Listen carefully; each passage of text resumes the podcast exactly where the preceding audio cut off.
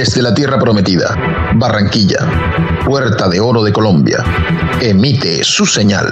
La estación, música y programación sin fronteras, por siempre joven.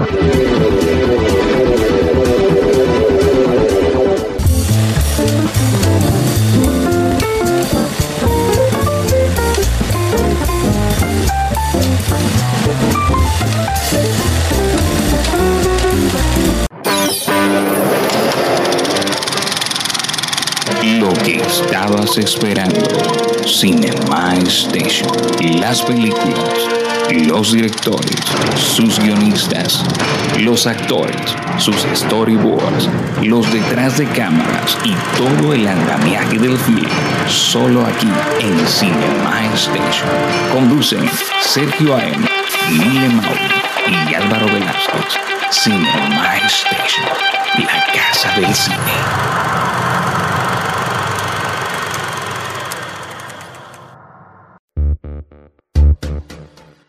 Esta es la historia de Satanás, perfil de un asesino. Campo Elías era un hombre de cultura, de educación, pero entonces observó a su alrededor la gente loca, la gente que no sirve, la tracadera, los ampas y todas estas cosas. Entonces el man se rayó en su psiquis y decidió hacer eh, justicia por sus manos. Entonces estaban otras dos historias paralelas como la del padre Ernesto o el cura o el sacerdote Ernesto, quien tenía relaciones sexuales con una parroquiana o una feligres. Pues es hombre, es carne, también es débil. También está la historia de Paola, que se dedicaba a robar y apelar a ejecutivos millonarios de altas empresas y compañías. Entonces Campo Elías llegó a un restaurante pupis pomposo donde había gente comiendo y ese día sacó su arma y acabó con la vida de todos ellos. Esa es la historia de Satanás, perfil de un asesino. Hola, hola, hola, hola, hola, hola. Bienvenidos a Cinema Station. Yo soy Sergio AM junto a Mile Mauri, junto a Álvaro Velázquez. Esto es lo más concerniente al séptimo arte, donde vamos a tratar de analizar en el ciclo de Cine Colombia el segundo episodio de eh, este cine criollo, este cine colombiano. Hoy tenemos una película sensacional. Para muchos quizás su desenlace es lo más preponderante de la película para otros hay una carga psicológica muy bacana, muy chévere, hay un gran clímax, pero para nosotros el simple hecho de que se haga algo diferente en Colombia en cuanto a nivel de cine, para nosotros ya es ganancia, teniendo en cuenta que el cine en Colombia no es una industria. Mile Mauri, bienvenida amiga, ¿cómo estás? Hola, muy buenas noches Sergio, muy buenas noches Álvaro, muy buenas noches para todos nuestros seguidores desde todas las partes del mundo que nos ven. Eh, bienvenidos al segundo episodio de nuestro cine criollo, como estaba diciendo Sergio, colombiano, muy bueno, disfrutable, bienvenidos. Alvarito, amigo, ¿cómo estás? Bienvenido. Bueno chicos, buenas noches y buenas noches a, a, todos nuestros seguidores que en este momento exactamente vamos a buscar la brújula mágica por aquí y vamos a mirar cuántos seguidores tenemos exactamente en... ¿Cuántos somos Álvaro? Station. Eh, no estamos improvisando, es de verdad. Es decir, Cinema Station. Y en Cinema Station en estos momentos somos 353 suscriptores. Para estos 353 parroquianos que han decidido que estos tres estúpidos con pocos cerebros sean sus, sus estandartes a seguir. Para estos tres nazis retirados que hablan de, de cine, esto es sin perfil de un asesino. Sí, eh, estamos llegando casi a los eh, 400 por 47 suscriptores. No estamos en. Exacto, no estamos en una cifra eh, redonda. Bien, como lo dijo Álvaro, hoy vamos a hablar acerca de una película eh, colombiana. Es Satanás, perfil de un asesino. Es una película que está basada en un bestseller de Mario, Mario Mendoza. Es el libro llamado Satanás. El libro, a su vez, está basado en un hecho de la vida real es una historia que tiene su lado psicológico, tiene su lado psicótico y todo esto está basado en los hechos ocurridos el 4 de diciembre de 1986 en el restaurante Poseto o Poseta de Bogotá. Eso fue, eh, el protagonista de esto fue Campo Elías Delgado, un excombatiente de la guerra de Vietnam, quien masacró a varias personas en el lugar ya mencionado anteriormente, se encontraban en ese lugar departiendo, cenando con sus familiares, con sus amigos, sus relaciones de pareja y todo lo que ya nosotros eh, conocemos. Los hechos ocurrieron después de que Campo Elías había asesinado a su madre y a otras personas cercanas a él. Esta película, esta cinta, este metraje, como nosotros eh, le llamamos acá en Cinema Station, entrelaza tres historias. Tres historias, una línea eh, paralela que se cruzan. El metraje es estelarizado por Damián Alcázar, actor eh, mexicano, en el papel de Eliseo. Le acompañan en el reparto Marcela Mar como Paola, Blas Jaramillo como el padre Ernesto. Blas Jaramillo tiene unas escenas fantásticas. O sea, yo no puedo decir que fulano estuvo fantástico y sutano no, porque en realidad todos lo, todos lo estuvieron. Solamente que hay una escena de Blas, para poner a la gente al contexto y ya darles a ustedes la integración, compañeros, donde un habitante de la calle llega a pedirle de comer a, a, Caramillo, quien está en el performance del padre Ernesto. Teresa Gutiérrez, que Dios la tenga en su santa gloria, en el papel de Blanca, ¿verdad? Eh, ahí estaba la talentosa y desaparecía Teresa Gutiérrez. Martina García, un talento colombiano también como Natalia. Y Marcela Valencia la, encontrábamos también como Alicia, Andrés Parra, uno de los de mayor proyección cinematográfica colombiana para el mundo, estuvo en el performance de Pablo, e Isabel Gaona como Irene. Satanás, perfil de un asesino, ha obtenido una mención especial en la sección Horizontes Latinos de San Sebastián en 2007.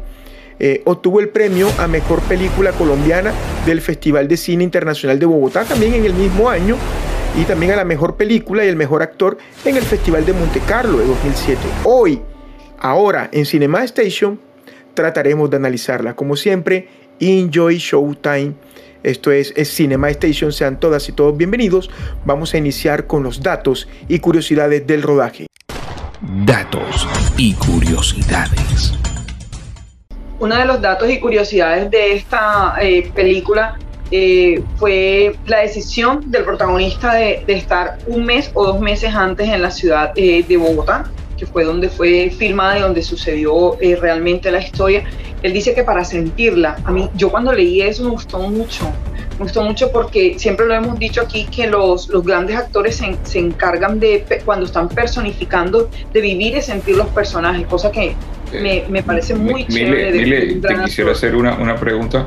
¿Te impactó mucho lo de sentirla o, o, lo de la intromisión del personaje? Quiero que sea más clara, que de pronto eso me, me causó estupor. No, eh, lo que pasa es que Bogotá, la, la, historia es bastante sórdida, ¿no? La bastante. historia es bastante sórdida y tiene, tiene, eh, tiene muchas aristas que más adelante les voy a, les voy a ampliar cuando, cuando hable de lo que más me gusta, que es el guion. Pero para, para aclararles, eh, sentir es... Sentir sí, sí, es sería bueno que aclarara sin sentir eh, al tacto, pues uno dice sentir, ¿no? Pero claro. eh, digo, este, no, no tan literalmente, este, uno también puede sentir. Eh, la atmósfera, el clímax. Total, vivirla. No, mentira, mire, te estoy, te estoy mamando la atmósfera, eh, cómo iban a ser las viviendas donde él se iba a desenvolver, la gente, este, las calles, y, y, no, y, no, es mentira que, por ejemplo, con Bar eh, Barranquilla comparado con Bogotá, era en el otro orden, Bogotá comparado con Barranquilla, es totalmente distinto. No es lo mismo yo claro. ensayar un papel en Barranquilla sabiendo que voy a experimentar un clima como el de Bogotá. Entonces, de eso era lo que, lo que yo quería eh, explicar. Muy bien. Mile Mauri está Dale, en su mira, nivel no hoy. Mile Mauri, es decir, Mile Mauri está haciendo Mile Mauri. Adelante, Álvaro. No, esta película, así como lo dice Mile Mauri, eh, hay un, Ahí, Serio dice que hay tres historias, Serio, tú dices que hay tres historias, pero está la historia del cura como tal, estaría, claro. estaría la Paola, historia de, Paola. de Marcela Mar, que, que es Paola. Paola. Estaría la historia también de la, de la chica esta que mata a los hijos. Claro. Que, mata a los hijos y termina loca, que, que esas escenas para mí son, son bastante sórbidas eh, en la parte que tiene, tiene empapelado la celda con carteles que te van diciendo cómo ir o te puede, eh, eh, te puede evocar todos los detonantes que puede tener la película, todos los detonantes que puede tener la película para, para, para evocar todo lo que, lo que va a suceder, que es eh, que Campo Elías termina siendo un asesino en el, en el, en el restaurante Poseta Después de todo esto, es un bestseller. Existe otro personaje llamado Andrés Pintor, habitado por fuerzas oscuras y sobrino del sacerdote Ernesto, que al igual que él mismo tiene un corto encuentro con Campo Elías. No es mostrado en la película, pero también es víctima de la masacre de Poseto. Sí, o sea, es que esto es un abanico tan amplio, todo lo que sucedió en aquel tiempo, pues nosotros podíamos tener alrededor de 8 o 9 años, o sea, eso pues eh, a la memoria eh, muy vagamente queda. Y pues el otro dato que yo les tengo es que la novela está ambientada en 1986, en la década de los 80. Y para lo que nosotros observamos en el metraje, da la sensación de que el filme fue ambientado en la década de los 2000. ¿Cómo te parece esto, Mile Mauri? Yo pensé que era como en, eh, finalizando los 90. O sea, no, no, tanto como los 2000, pero sí finalizando los 90. Este, me llamó mucho la atención de esta película el orden en el que fue contada. Sí. Que no, que no empezara, que no empezara. En realidad yo no me había visto la película, no me había visto la película, la disfruté muchísimo y me gustó que al final mostraran el verdadero argumento o de dónde había sido basado. Eso me parece un dato súper bacán. Fantástico. En realidad, pues, estamos frente a una de las eh, mejores películas del cine colombiano, del cine criollo. En realidad, Satanás, perfil de un asesino, es una película que eh, movió muchos comentarios en los festivales de cine donde se presentó, como bien sea como invitada o bien sea como eh, concursante eh, en búsqueda de una estatuilla. Bien, em, lo otro que tengo para contarles es que el rodaje de Satanás comenzó paradójicamente un sábado santo paradójicamente, comenzó el rodaje de Satanás, perfil de, un asesino. Qué maravilla. Sábado Santo, y, nosotros, y nosotros estamos hablando de ella. Y nosotros estamos hablando de ella exactamente. Miércoles Santo, correcto. Y en realidad su rodaje fue alrededor de 42 días en varias poblaciones, en varias locaciones de la ciudad de Bogotá. Álvaro. ¿Cómo te parece? Oye, Sergio, ahora que estás hablando de que esta película, una muy buena película, a mí lo que más me sorprendió de esta película y lo que más me gustó, de verdad, de verdad, el sonido de la película es espeluznante, por no decir que perfecto, porque cabe anotar que somos un cine que todavía está empezando, un cine que todavía está surgiendo, un cine que no tiene la industria como estábamos hablando en la película anterior. Este, este, este cine es hecho con las uñas y de verdad, de verdad, el sonido es espléndido, el, manejo de la cámara, me gustó, me gustó mucho la película, porque muchas veces te ves la película como espectador, pero cuando ya comienzas a analizar la película como tal para el programa y para nuestros 353 parroquianos que decidieron ser parte de esto, eh, es, es maravilloso, de verdad, de verdad, esta película. Muy, muy, pero muy buena película. Quien no se haya visto Satanás Perfil de un Asesino, desde ya se la recomiendo antes de que terminemos eh, el programa. Excelente película. En su adaptación al cine tuvieron que hacerle algunas modificaciones a la historia original, como por ejemplo cortar algunas de las situaciones paranormales de la obra de Mendoza. Sí, la obra de Mendoza tuvo todo ese color de misterio, de enigma, todo ese, toda esa superstición que en algunas personas en Colombia pues eh, tienen esas, ese cierto hábito de pensar en ello. Pero es lo que tú dices, es muy cierto. Eh, el sonido de la película fue un sonido muy, muy puro, muy limpio, muy nítido. Yo creería que el sonido de la película, la captura de los folies y de, y de, los audios, de los diálogos, creería que se realizó con un Dolby 5.1, porque es un sonido muy, muy espectacular, muy diferente. Exacto. Muy diferente, Mile, para darte el cambio, muy diferente a lo que pudimos notar en María llena eres de gracia. Mile, adelante.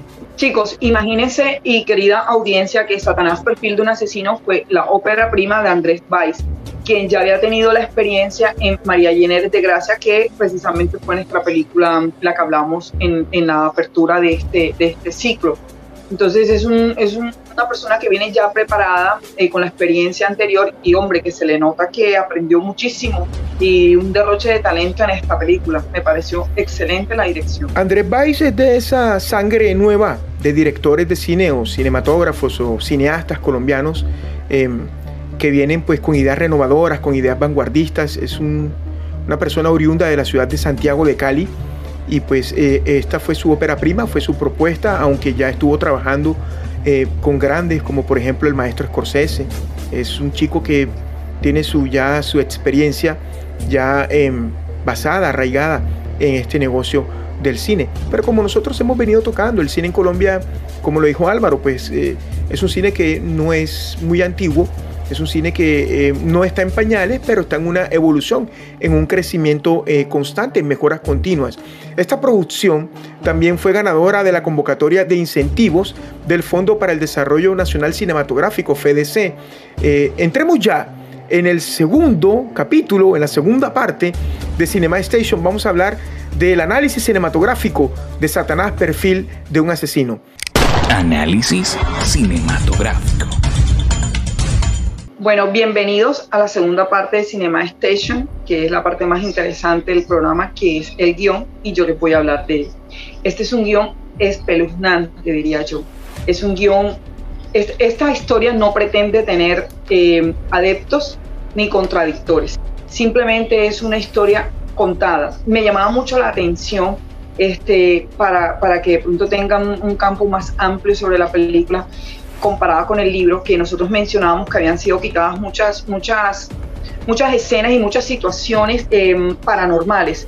¿Por qué? Porque para, para mi, mi opinión personal, esta película lo que hace es indagar en el espíritu humano. ¿Qué pasa? Por ejemplo, el título de la película solamente sugiere muchísimas cosas, que es Satanás en el, en el dialecto hebreo traduce como contradictor, adversario. Muy bien. ¿Y qué, qué adversario más fuerte puede, puede tener uno como ser humano que uno mismo, que la mente misma? Cuando una persona pierde el control de su mente, así como pasó con el protagonista, pueden pasar muchas cosas como esta. Otra cosa que me encanta de este guion es que te hace pensar, o sea, en el momento del desenlace, uno dice, yo no me esperaba ese desenlace. En, realmente yo no sabía lo que iba a pasar en la película porque no la había visto y uno dice, no, qué malo, está matando, qué feo. Pero no nos digamos mentiras que hay situaciones en la película en las que uno quiere, quiere eliminar a alguien. Comienzo con los personajes.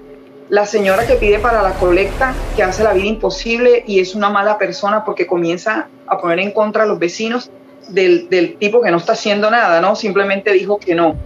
Los violadores que atacan a Paola en el taxi y que pues que le hacen daño Em, entonces ahí entras tú como que quisieras ser malo, pero luego cuando ya el otro se, se, se raya, como dice uno acá en las costas, que pierde el control de la mente, entonces uno dice, no es, no es tan bueno ser, ser tan malo.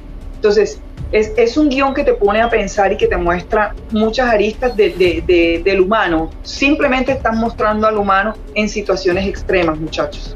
¿Qué opinan ustedes del guion? La verdad que estoy de acuerdo contigo, o sea, es un guion para mí es un guion nefasto, pero no nefasto de malo, sino es una gran adaptación por parte de Andrés Valls. Él tomó la novela y la adaptó, la novela de Mendoza, y pues eh, yo al inicio les tocaba el tema de que es un guion con algo de psicología, algo psicótico dentro de sus personajes. Eh, recordemos la escena que les conté del padre Ernesto, eh, el, el, hecho de, de Campo Elías. que me río, pero. el hecho es muy extremo, o sea, él hablando de amor y dándole patadas. Es correcto, y sosteniendo su relación sentimental, o sea, es un cura. Y ojo que no lo estamos juzgando. No, para nada, para nada.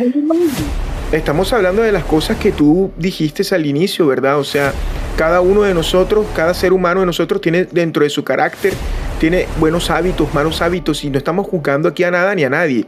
Simplemente estamos haciendo un recorder, como por ejemplo, Campo Elías, Damián Alcázar, en la piel de Damián, eh, Damián Alcázar en la, en la piel de Campo Elías, eh, eh, en realidad era una buena persona antes de que, de que todos estos pensamientos y todo, toda esta doctrina, por llamarlo de alguna manera, pues le atacara, le llegara pues a, a hacer lo que realizó. Álvaro, no sé si quieres entrar a hablar algo de ello. Sí, sí, quería hablar, quería hablar, hablar algo de eso. Es que en la, película te, te, lo narra de una manera muy visual. Se monta el bus y las, eh, el conductor está pidiendo que le paguen su pasaje completo. Claro. Pero la señora no lo tiene. Y entonces él piensa que por dos, tres monedas no la deja subir cuando todos sabemos que a cada chofer de esos de bus le queda, le, queda vuelto porque muchas veces no lo entrega completo, por poner un ejemplo de esa manera. Dos, la situación del banco. Muy bien. Cuando exige también que le den el vuelto completo, que le den su dinero completo.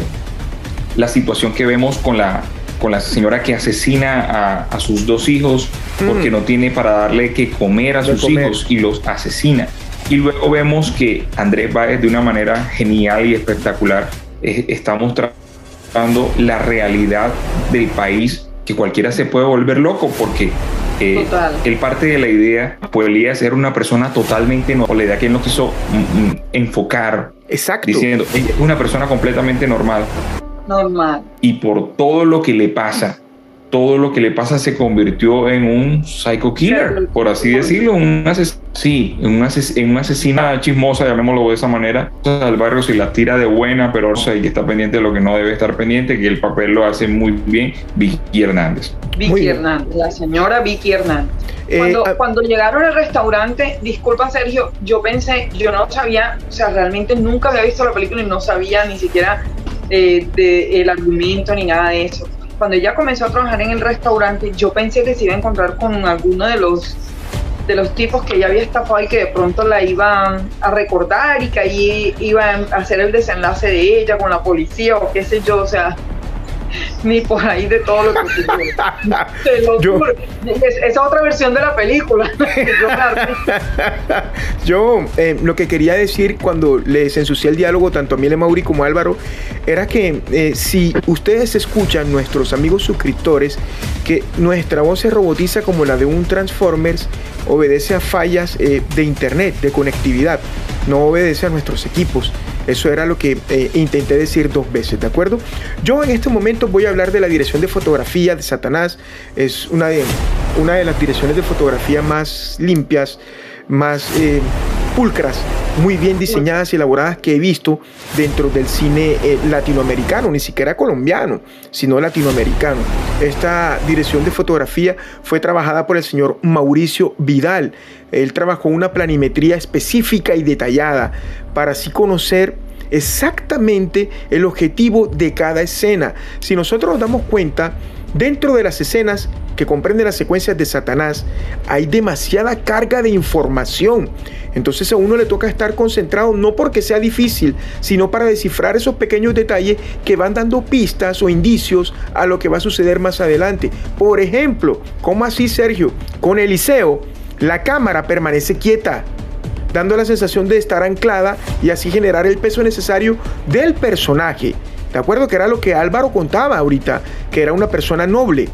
Con Paola, la cámara se mueve, pero siempre en un trípode, nunca en rieles o en grúas. Y da la sensación de ser un poco más libre. Recordemos la profesión, la vida que lleva Paola. Por eso hablaba de los indicios. Y también con el padre Ernesto, ¿verdad? Ahí emplearon dolis, jeeps y grúas y demás tipos de herramientas para darle movimiento a la cámara sobre una base o sobre su eje. Así, con esto del padre Ernesto, se creaba una atmósfera más de género. Para mí, una excelente dirección de fotografía, Satanás perfil de un asesino. O sea, cada uno de estos tres personajes, como decía Álvaro, hay más, hay más historias, pero para mí estas son las tres historias más importantes que se entrecruzan dentro del hilo narrativo o argumentativo de Satanás perfil de un asesino. Adelante, compañeros. Sergio, ¿sabes qué me gusta de, esa dirección de fotografía? Hay una escena en particular que te la estaba comentando cuando hablábamos tras bambalinas internamente en todo, lo, en todo lo, que es el andamiaje de este programa.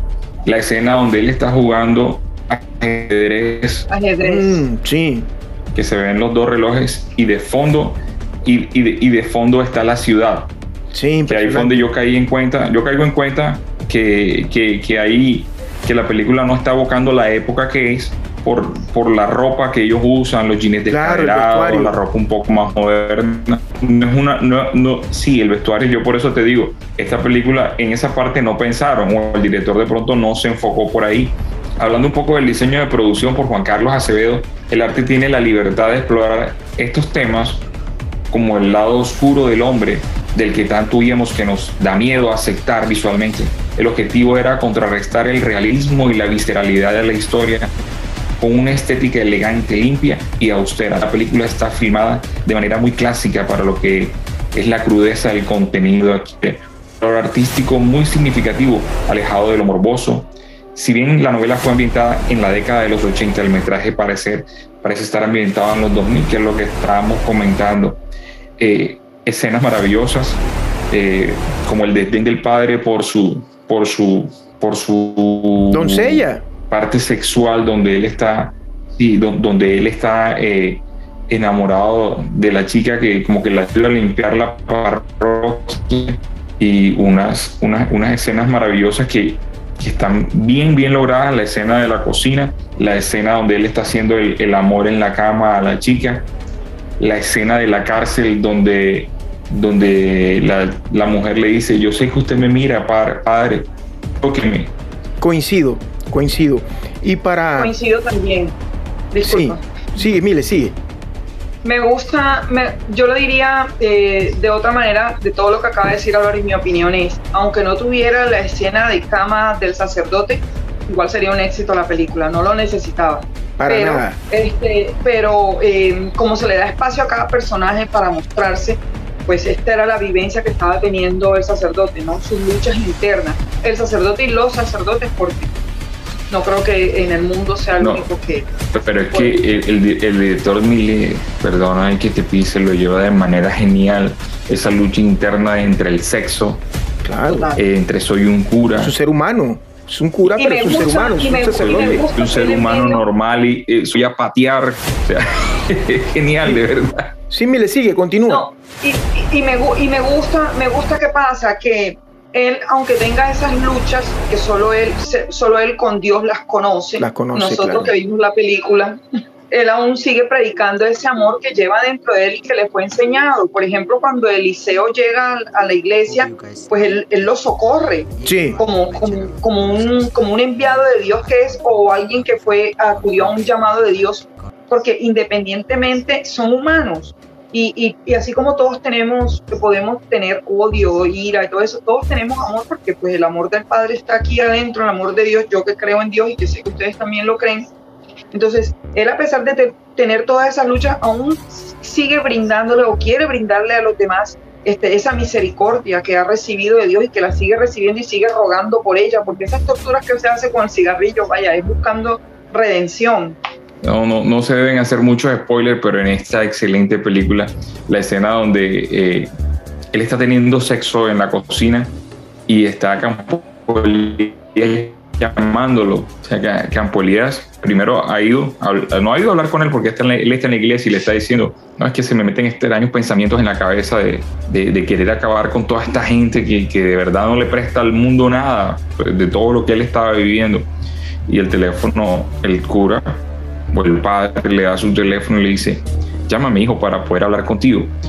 Partamos de la idea de que el padre ya había pasado su proceso con la chica que había asignado a los dos hijos y luego lo ve reflejado en este nuevo parroquiano que llega a su iglesia a decirle que, que está teniendo ideas locas de, de, de, querer acabar con la gente. Toma mi teléfono, llámame porque quiero hablar contigo, o sea, quiero, quiero cambiarte, quiero, quiero que, que te encarriles nuevamente y el padre también tiene su propio conflicto interno y en ese momento él está teniendo sexo y cómo hace esa, esa pequeña analogía, él ahí hace el cruce magistral de verdad. Muy bien.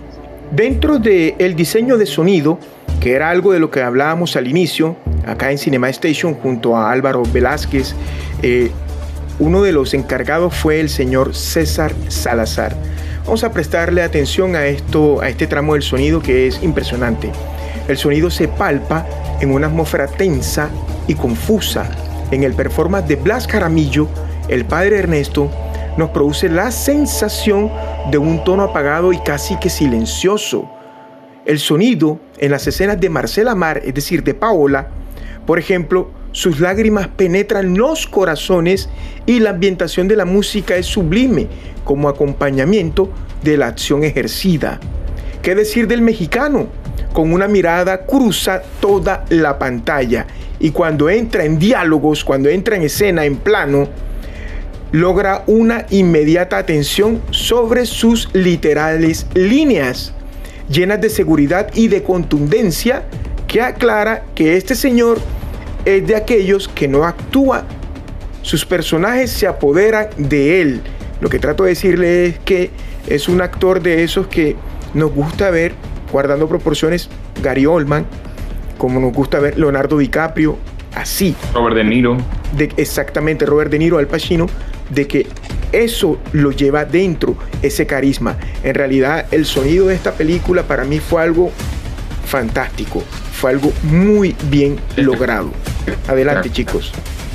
Eh, Sergio, el sonido, antes de que ingrese Mille Mauri, en su parte, el sonido es tan espectacular, Sergio, que logras escuchar el crujido de la cabeza de su primera víctima, que es la madre de, la chica que él mata. Es impresionante. sí. Lo logras cuchilladas, luego las cuchilladas que le está dando a la chica que es la hija de la señora a la cual él le da clases de inglés.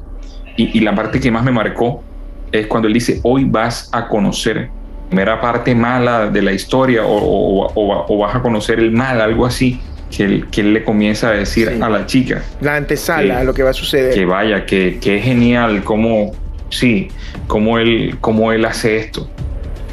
Y luego la escena de, por la que es famosa esta película, que es la matanza que él hace el desenlace eh, en, el restaurante Poseta. Ponceto, los, los disparos el sonido, el sonido totalmente el arma, geniales. el, sonido, el me encantó de verdad. Es espeluznante. Sí, el de la recarga del arma. Mientras recarga, ese, ese, ese, espacio entre, entre la última carga que él hace cuando están en el piso eh, Paola, el padre Ernesto y, la, y su consorte que están en el piso, esos minutos son eternos. Son eternos. Totalmente eternos. descarga el arma y ese es, es, verdad, ese sonido es aterrador porque esos son minutos muy largos mientras... Y uno se imagina, y si corren, y si hacen esto, y si, o sea, porque uno se imagina muchas cosas. Tenemos otros yo dentro de nosotros. Claro, el super yo, el ego.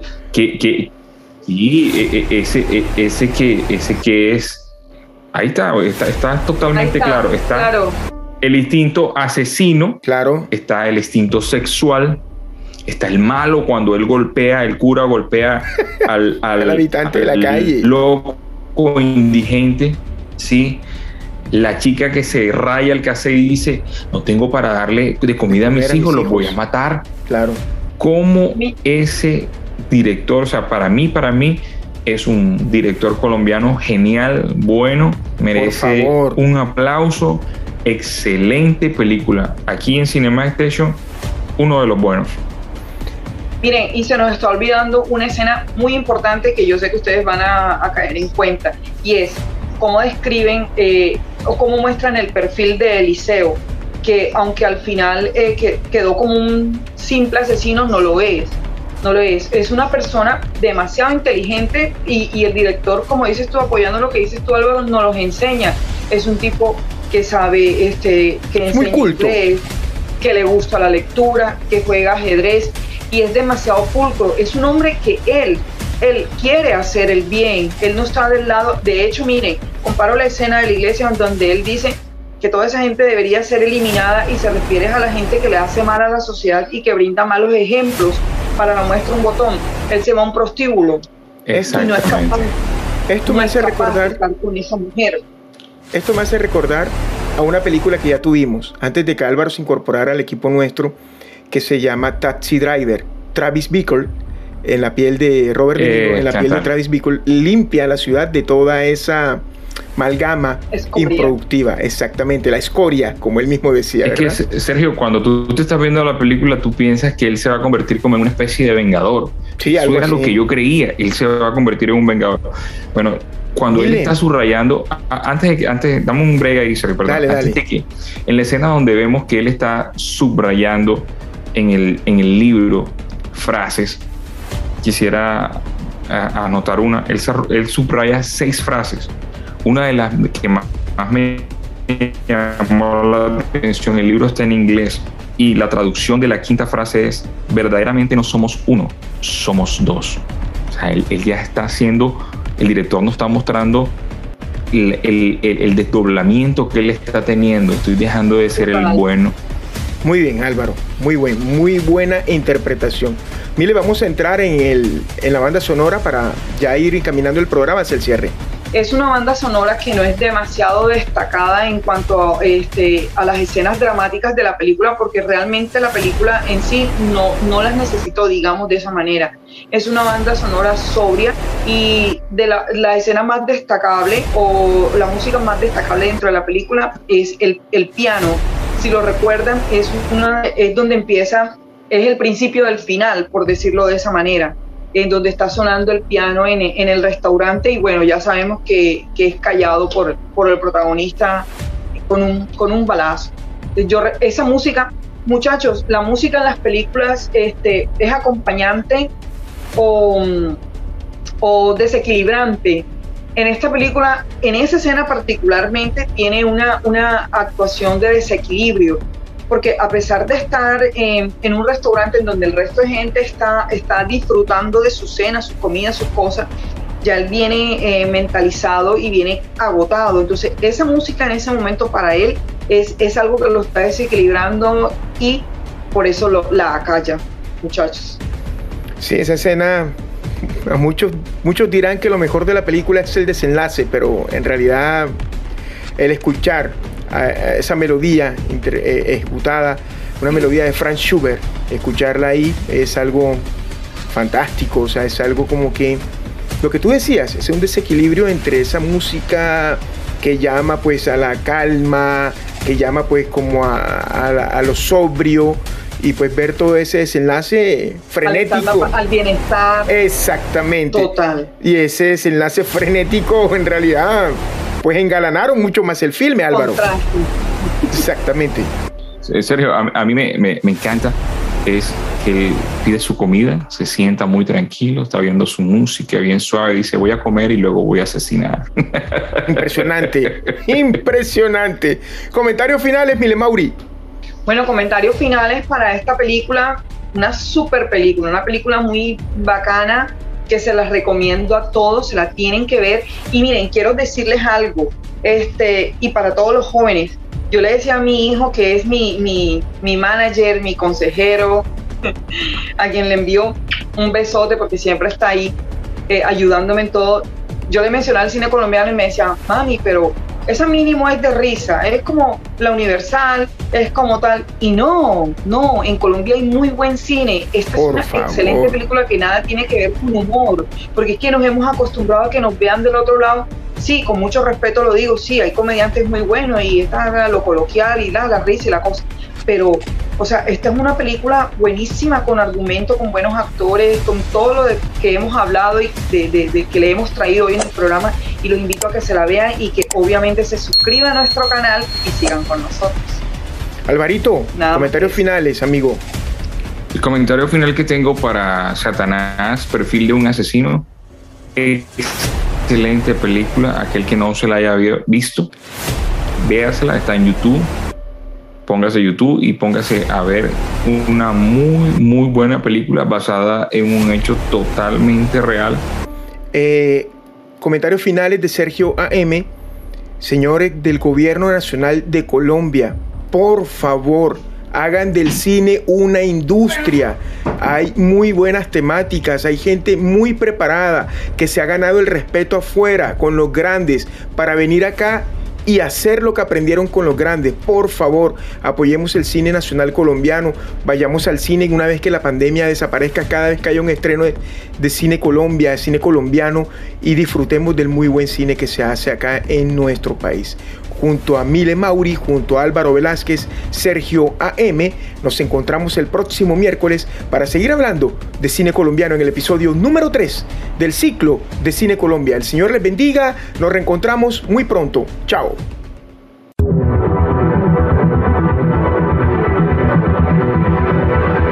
Desde la Tierra Prometida, Barranquilla, Puerta de Oro de Colombia, emite su señal. La estación, música y programación sin fronteras, por siempre joven.